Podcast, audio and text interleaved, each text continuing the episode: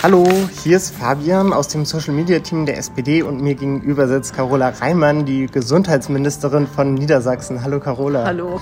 Schön, dass es so schnell geklappt hat, denn es geht um den Corona- oder auch Covid-19-Virus und die Nachrichten sprechen gerade von einer Pandemie. Wie groß ist die Gefahr für Deutschland?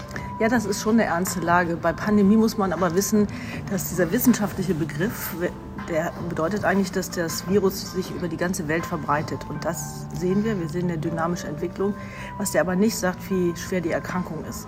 Und bisher, das ist die gute Nachricht, sehen wir in Europa eher mildere und weniger schwere Verläufe. Und schwerer Verlauf ist dann etwas wie eine Lungenentzündung, die auch dann natürlich ins Krankenhaus, ähm, da womit man ins Krankenhaus muss. Aber die allermeisten ähm, Verläufe, die wir sehen, sind ganz milde Verläufe und das bedeutet, dass man die auch zu Hause auskurieren kann. Zu Hause auskurieren ist äh, die Sache der Stunde. Gerade sind in NRW 1000 Leute in häusliche Quarantäne äh, gesetzt worden. Jetzt hört man aus China und Italien, dass ganze Städte oder Regionen äh, unter Quarantäne gestellt werden. Wie wahrscheinlich ist das, dass das in Deutschland passiert? Also nach Infektionsschutzgesetz könnten wir das alles. Aber wir setzen sehr auf diese häusliche Quarantäne.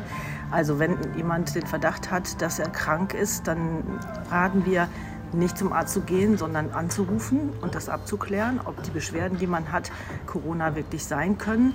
Und dann kommt jemand aus dem Gesundheitsamt und macht einen entsprechenden Abstrich, um zu klären, ist es tatsächlich Corona. Und in der ganzen Zeit soll man bitte zu Hause bleiben, um niemanden eventuell anstecken zu können. Und nach 14 Tagen wird die Quarantäne dann wieder aufgehoben. Mhm.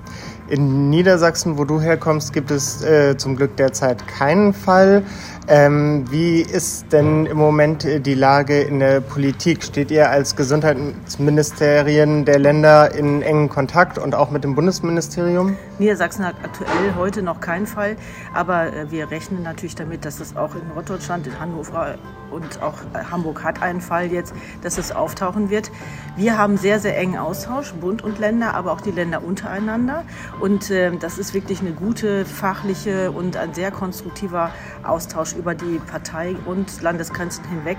Und ganz ehrlich habe ich gestern nicht verstanden, warum dann ausgerechnet ein Innenminister Seehofer ähm, diese zugegebenerweise gesundheitspolitische Herausforderung, vor der wir stehen jetzt, diese Epidemie gut zu bewältigen, mit Asylbewerberfragen verknüpft.